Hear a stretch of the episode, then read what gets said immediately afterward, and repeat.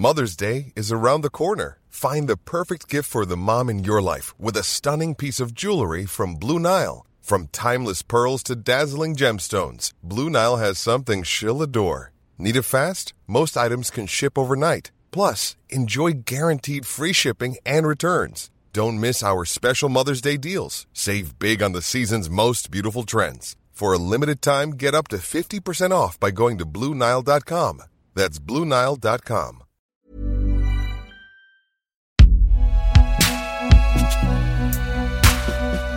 Imaginé par Binge Audio.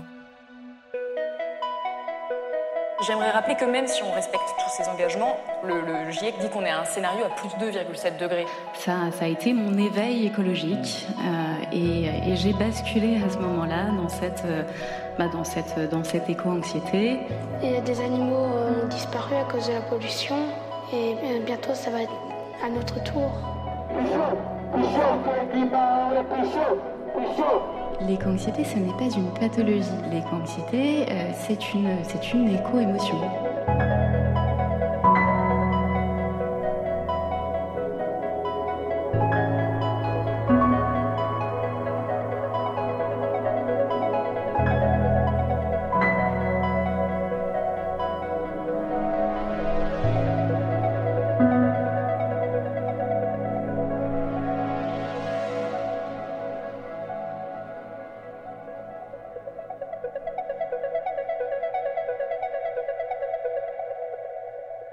Ma prise de conscience écologique, elle est surtout née, je pense, euh, quand j'étais toute petite. J'ai été indignée, je pense, assez vite de pas mal de choses, comme les injustices sociales et tout.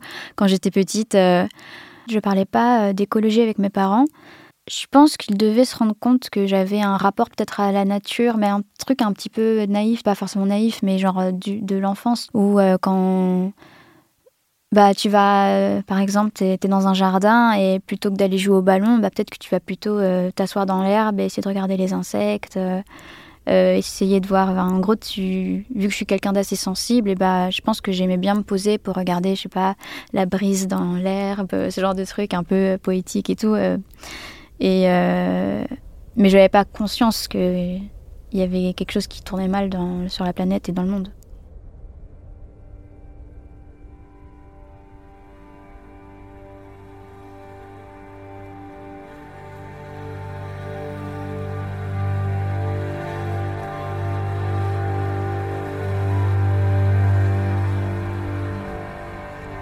J'étais très triste quand je, croisais des personnes dans la rue euh, qui, faisaient de la mendicité. En gros, j'avais toujours une sorte de poids euh, euh, dans mon cœur et dans mon corps. Quand, je marchais dans la rue, je voyais même des pigeons qui étaient isolés d'un autre groupe de pigeons. Et du coup, en gros, il y a plein de trucs comme ça où des fois, je me sentais triste pour des choses que je, trouvais injustes. Et après, plus personnellement, par rapport à la question de l'écologie, ça a commencé en fait par hasard quand j'ai eu 13 ans. Du coup, là, c'est juste qu'on m'a fait prendre la pilule Diane 35 euh, par mon dermatologue parce que j'avais trois petits boutons qui se battaient en duel et c'était un peu la solution miracle pour les adolescentes. Il suffisait que je dise au dermatologue que j'avais eu mes règles et il m'a dit bah super, on vous met sur sous Diane 35. Et du coup, j'ai pris cette pilule pendant 10 ans. Et après, euh, donc euh, j'ai commencé à prendre donc cette pilule à 14 ans et à 24 ans, je me suis dit c'est quand même bizarre de prendre un comprimé bah, tous les jours comme ça. Je suis pas sûre que ce soit bon pour mon corps. Et en fait, du coup, la question de l'écologie est plutôt venue d'un truc hyper personnel dû à ma, santé, quoi. Je sais pas, en fait, pour moi, la pilule, c'était un truc mauvais, vu que c'était l'industrie pharmaceutique. Et je me suis dit, bah, ça doit faire quelque chose sur la planète. En, en gros, j'ai eu juste une sorte de petit questionnement un peu naïf, hein, où j'ai voulu me renseigner. Et en effet, euh, j'ai commencé à regarder des documentaires, euh, à me renseigner davantage sur la question aussi même de l'industrie textile. En gros, de fil en aiguille, je me suis renseignée et le truc, c'est que moi, je peux pas oublier ce que j'apprends. Donc, euh, à force de regarder des documentaires, de, lire des trucs, et bah, je me suis rendu compte que euh, euh, bah, qu'il y avait vraiment des problèmes dans la société et moi, je pouvais pas les oublier. Donc, bah, j'ai commencé à faire mes petits trucs de mon côté, toute seule, c'est-à-dire au lieu d'être végétarienne, je suis devenue végane. J'ai commencé à prendre que des vêtements d'occasion. Et voilà, du coup, c'est parti de là.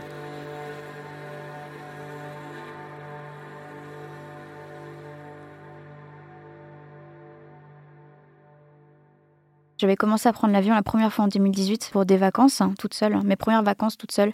Et je savais déjà que l'avion, c'était pas bien pour le climat. J'ai fait plusieurs voyages entre 2018 et 2019, hein, parce que c'était un peu ce truc où je m'émancipais, je voyageais toute seule, j'étais trop heureuse et tout.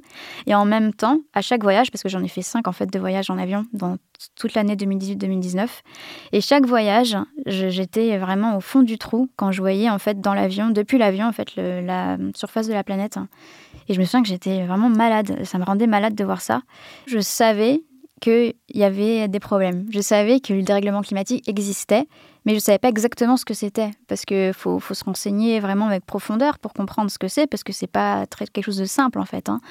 Et, euh, et, il se trouve que euh, bah, j'ai rencontré mon amoureux actuel, qui lui était militant, enfin qui est toujours militant écolo, et je lui ai demandé en le rencontrant, j'ai dit au fait, euh, moi je sais qu'il y a un problème, mais j'aimerais bien en savoir plus. Est-ce que tu aurais vraiment des ressources pour que moi je comprenne mieux?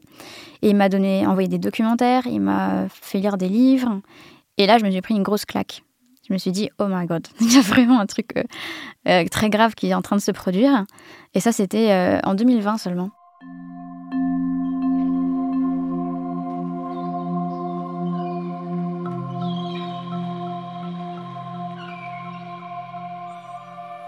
Je suis quelqu'un de très impulsif, donc c'est-à-dire que quand je comprends quelque chose, je suis focus là-dessus.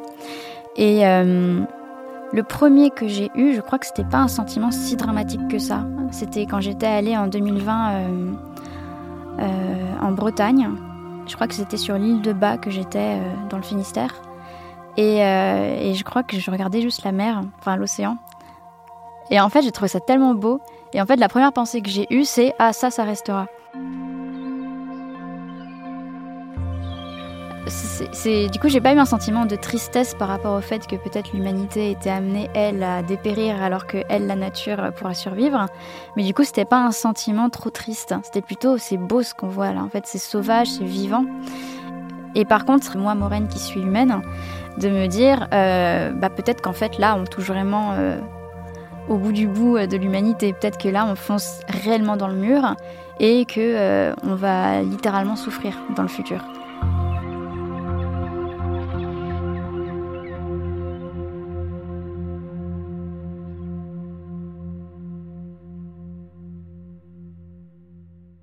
En gros, l'éco-anxiété, moi, comment je l'ai vécu euh, la première fois, c'est que c'est, ça rend tout bizarre. Hein. Ça veut dire que tu marches dans la rue et tu plus cette insouciance que moi j'avais euh, quand j'étais gosse. Hein.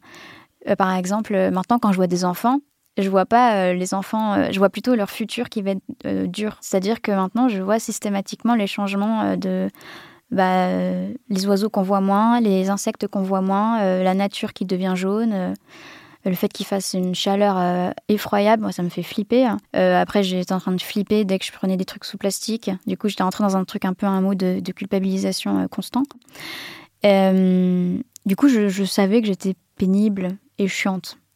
Mais ça, a été accepté. Mais par contre, je me sentais seule néanmoins. Après, je crois que c'est j'arrive mieux à communiquer maintenant. Mais disons que je pense que je communiquais assez mal. Et du coup, si je me sentais seule aussi, c'est parce que je pense parce que je communiquais mal sur la question euh, euh, de l'écologie. Euh, je pense pas que j'étais culpabilisatrice, mais euh, je pense que j'étais tellement dans l'excès de vouloir être parfaite que ça pouvait sembler trop restrictif ma façon d'être et de penser. Et du coup, bah, ça donne pas envie aux amis de faire comme toi. Et pourtant, je les poussais pas à être comme moi. Mais je pense que vu que j'étais un peu stressée par tout ce que je devais faire, tout ce que j'allais faire allait avoir un impact sur le climat et tout, et bah, euh, je pense que. Je sais pas trop comment l'expliquer, mais. Euh, vu que j'étais trop dans l'excès, j'avais l'impression d'être un peu toute seule et incomprise.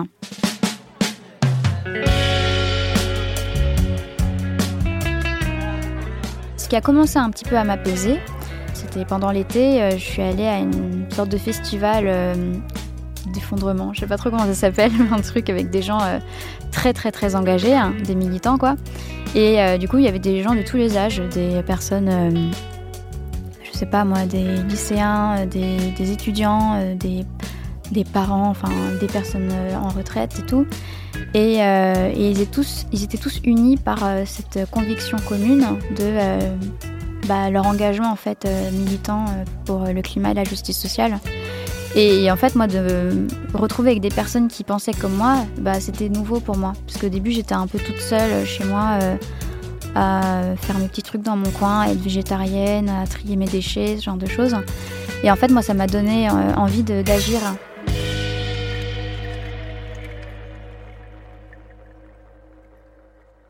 Et du coup, euh, je me suis dit peut-être que la désobéissance civile, ce serait ma façon pour moi de euh, me sentir déjà appartenir à quelque chose, appartenir aussi à un, mouvement. Je crois qu'un mois après, euh, je me suis rendu compte que le mouvement Alternatiba à Paris organisait un camp climat.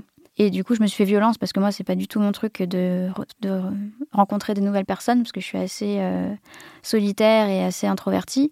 Et pourtant, je me suis dit, bah, peut-être que j'en ai besoin. Et en effet, je suis allée là-bas. Il y avait des formations, notamment des formations euh, d'action non violente et de désobéissance civile. Et on nous a dit pendant ce camp climat que le 3 octobre 2020, il y avait une giga action de désobéissance civile. Et cette action-là, c'était l'action euh, sur le tarmac de l'aéroport de Roissy-Charles de Gaulle, où du coup, il était prévu que ce soit vraiment une action de masse. Quoi.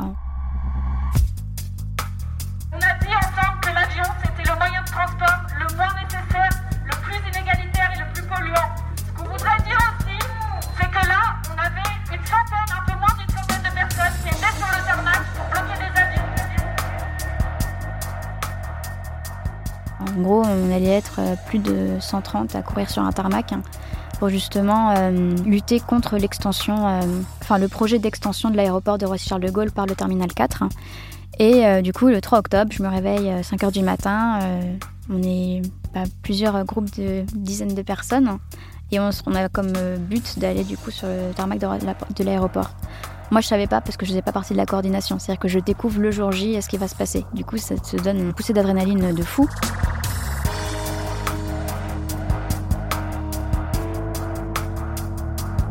Et du coup, là, euh, on est dans le bus. Et euh, je sens que c'est pas un endroit normal, c'est pas une entrée avec un portail quoi. Euh, il y a quelqu'un qui a une scie, je sais pas comment ça s'appelle ces trucs, une meuleuse, je crois. Enfin une scie, un truc qui qui, est pas légal quoi. Et du coup, on rentre par un trou hein, qui a été, enfin bref, on rentre sur le tarmac et on court.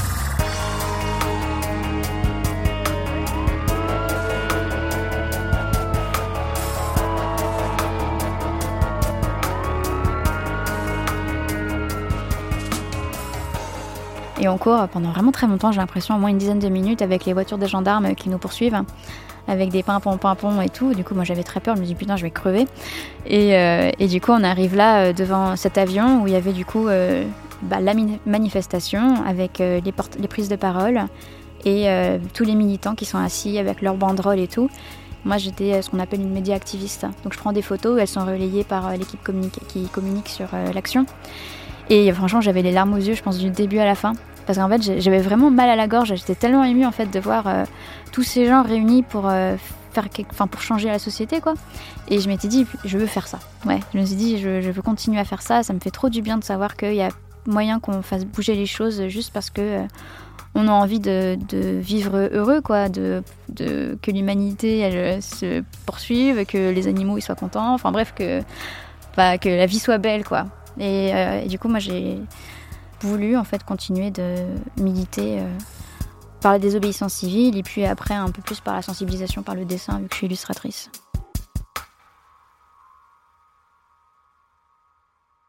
J'avais enfin euh, trouvé des personnes qui pouvaient comprendre et tout. Et alors qu'en fait, euh, mes meilleures amies, elles sont convaincues elles sont euh, très sensibilisées. C'est juste, j'ai compris avec une de mes meilleures amies qui s'appelle Gilles, j'ai compris en fait que je communiquais juste très mal sur le sujet parce que je suis très impulsive, j'ai le sang chaud et tout. Et du coup, dès que j'ai l'impression de pas être comprise, et eh ben je m'emporte, euh, je commence à euh, leur sortir tous les statistiques qu'ils n'ont pas forcément envie de recevoir. Genre, si tu fais ça, ça va avoir un tel impact sur le climat, ça va. En gros, je, faisais mal les choses parce que s'ils ont envie de se renseigner, si elles ont envie de se renseigner, bah, elles peuvent le faire, euh, mais par leurs propres moyens. J'ai pas à leur imposer de regarder ce qui, moi, m'a convaincu. Et ça, c'est ce que je faisais moi. Et j'ai compris beaucoup trop tard, en fait, que c'était pas ce qu'il fallait faire. Et du coup, c'est pour ça, vu que je suis illustratrice, maintenant, j'essaie de mieux communiquer, en gros, sur euh, euh, le sujet du climat et de la justice sociale, pour justement pas incriminer les gens et essayer de communiquer autrement pour pas euh, que les gens euh, culpabilisent s'ils font telle ou telle chose, si c'est considéré comme un faux pas, comme un écart euh, qu'il faut pas faire, etc. Parce que évidemment, quand tu es trop, quand je m'emporte, c'est évidemment parce qu'il y a un truc au fond de moi qui va pas bien. Euh, vu, que, vu que j'étais trop anxieuse, je pense que c'était tellement viscéral que j'avais besoin qu'on comprenne à quel point c'était important, à quel point la situation est grave, à quel point il y a une urgence euh, climatique. en gros, c'est grave, quoi. C'est vraiment grave. Et vu que j'avais pas l'impression que, euh, que c'était compris, que c'était un truc léger, parce que évidemment que ça donne pas envie de te dire, bah, il va falloir changer de vie il va falloir tout changer parce que sinon c'est la fin du monde. Évidemment que les gens ils n'ont pas envie de changer de vie. C'est agréable d'être euh, dans le confort qu'on a, qu'on connaît actuellement et qu'on connaît même depuis qu'on est tout bébé. Je suis quelqu'un d'extrême, de très très extrême et du coup j'ai l'impression que la seule façon pour moi de me faire entendre, c'est vraiment de de dévoiler tout ce que je ressens au, fond de moi, le fait que je suis vraiment euh, euh, bah, j'ai envie en fait qu'ils comprennent le degré de gravité que c'est alors qu'en fait, je pense qu'elles en ont conscience hein, et qu'ils en ont conscience. C'est juste qu'il faut euh, peut-être laisser le temps aux gens de, de s'approprier l'urgence et d'agir quand eux, ils, ont, ils auront choisi de le faire, en fait.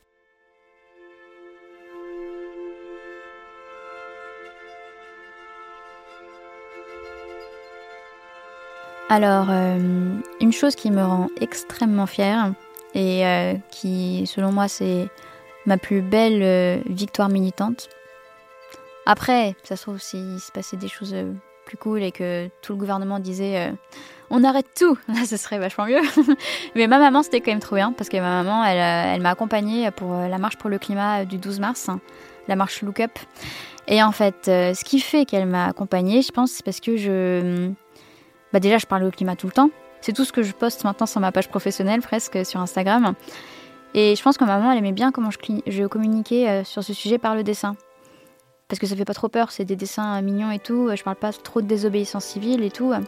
Donc euh, je pense que ça lui a plu. Euh, et, j'ai fait un autre dessin sur la marche Look Up, justement, qui allait bientôt avoir lieu. Et ma mère m'a répondu à ce dessin. elle m'a dit Maureen, je viendrai avec un petit cœur. Et euh, en effet, il y a eu le moment où ma mère est venue, on s'est retrouvés euh, au métro. Je la vois toute rayonnante avec son énorme pancarte. Je crois qu'elle avait fait la pancarte la plus grosse qu'elle avait écrite toute seule avec des petits dessins et tout de planètes. Hein, trop mignon. Et je l'ai retrouvée. On lui a mis des petites paillettes sur les yeux. Magnifique. Et après, je l'ai mise tout devant. Donc euh, on la voit sur les photos. Elle a failli assommer des personnes qui étaient invitées d'ailleurs avec sa pancarte. Et elle était rayonnante. Vraiment lumineuse et tout, avec un grand sourire. Et euh, je pense qu'elle avait été émue de qu'on partage ce, moment euh, toutes les deux. J'étais fière de savoir que ma mère m'accompagnait euh, parce que je partageais avec elle du coup ce qui était vraiment le, truc le plus important pour moi dans ma vie en ce moment. Et ça se trouve c'était même plus important pour moi que le fait que ma mère ait été heureuse de ma première publication d'un livre pour enfants. Là, c'était vraiment euh, de savoir que ma mère me comprenait et qu'elle avait envie de m'accompagner, de me montrer qu'elle était convaincue par ce que je faisais et que ça lui faisait plus peur du coup, et qu'elle acceptait le fait que je suis militante et qu'elle se rende compte que les militants euh, qui s'exprimaient, ils étaient tous très gentils, très bienveillants, euh, très forts, puissants et courageux. Et bah, bah, je pense que ouais, ça, j'étais heureuse quoi.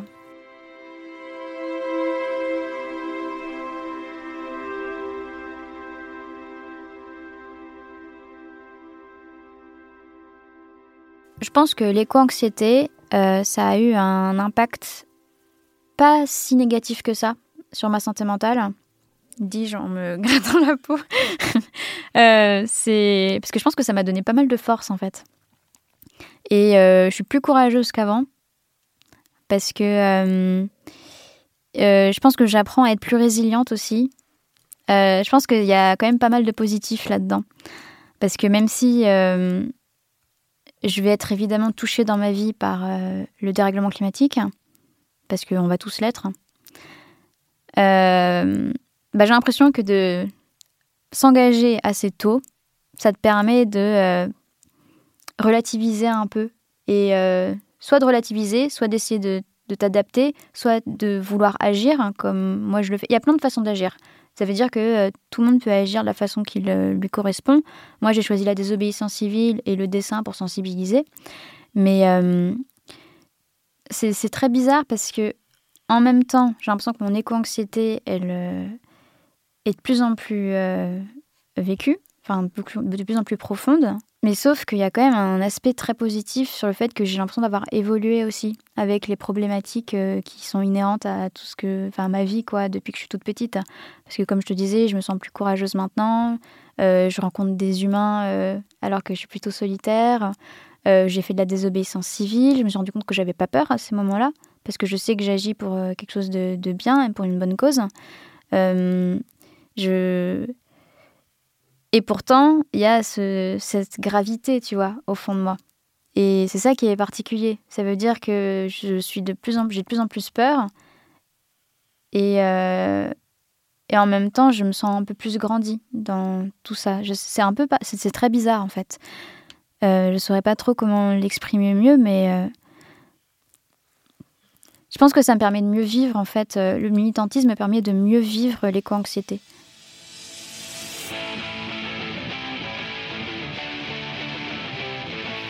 Je suis éco-anxieuse et en même temps, je pense que euh, l'anxiété me pousse à bout alors que la colère, au contraire, va plutôt me pousser à agir.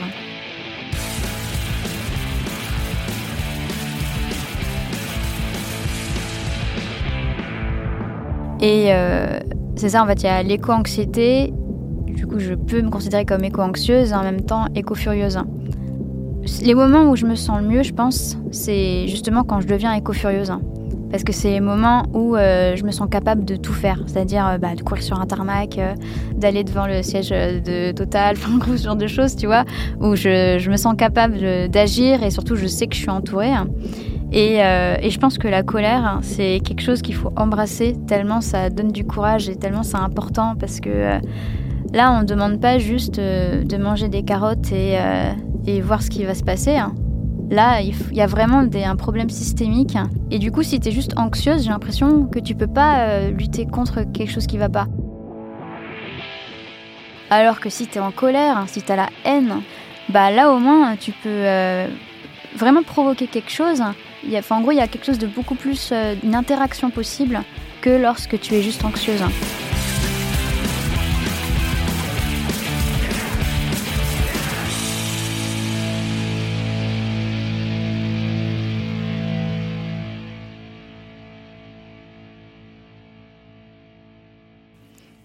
Et moi, je crois vachement à la résilience. Hein. Par exemple, quand je vois des enfants, euh, euh, je sais que. Euh, non, je ne l'ai pas vu, mais on me l'a dit. Hein.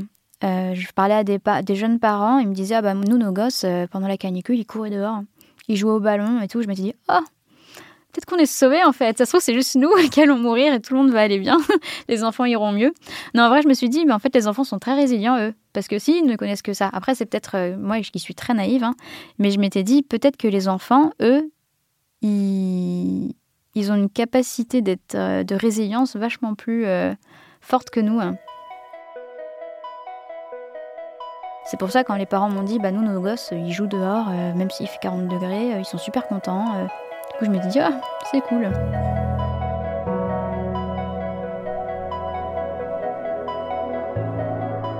Sinon, je pense que euh, ce qui est hyper important, c'est aussi euh, de suivre des thérapies, d'aller chez un psychologue, une psychologue pour parler de ces sujets-là. Donc, euh, il y a plein de façons, je pense, de se sentir mieux, que ce soit par l'action, par la création, par le fait d'être accompagné par une thérapeute ou un thérapeute et euh, le fait de savoir qu'on n'est pas seul.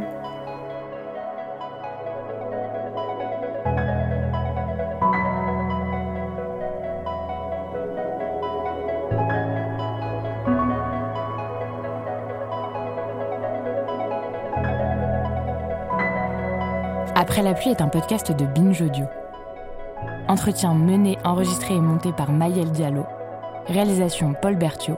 Production Naomi Titi.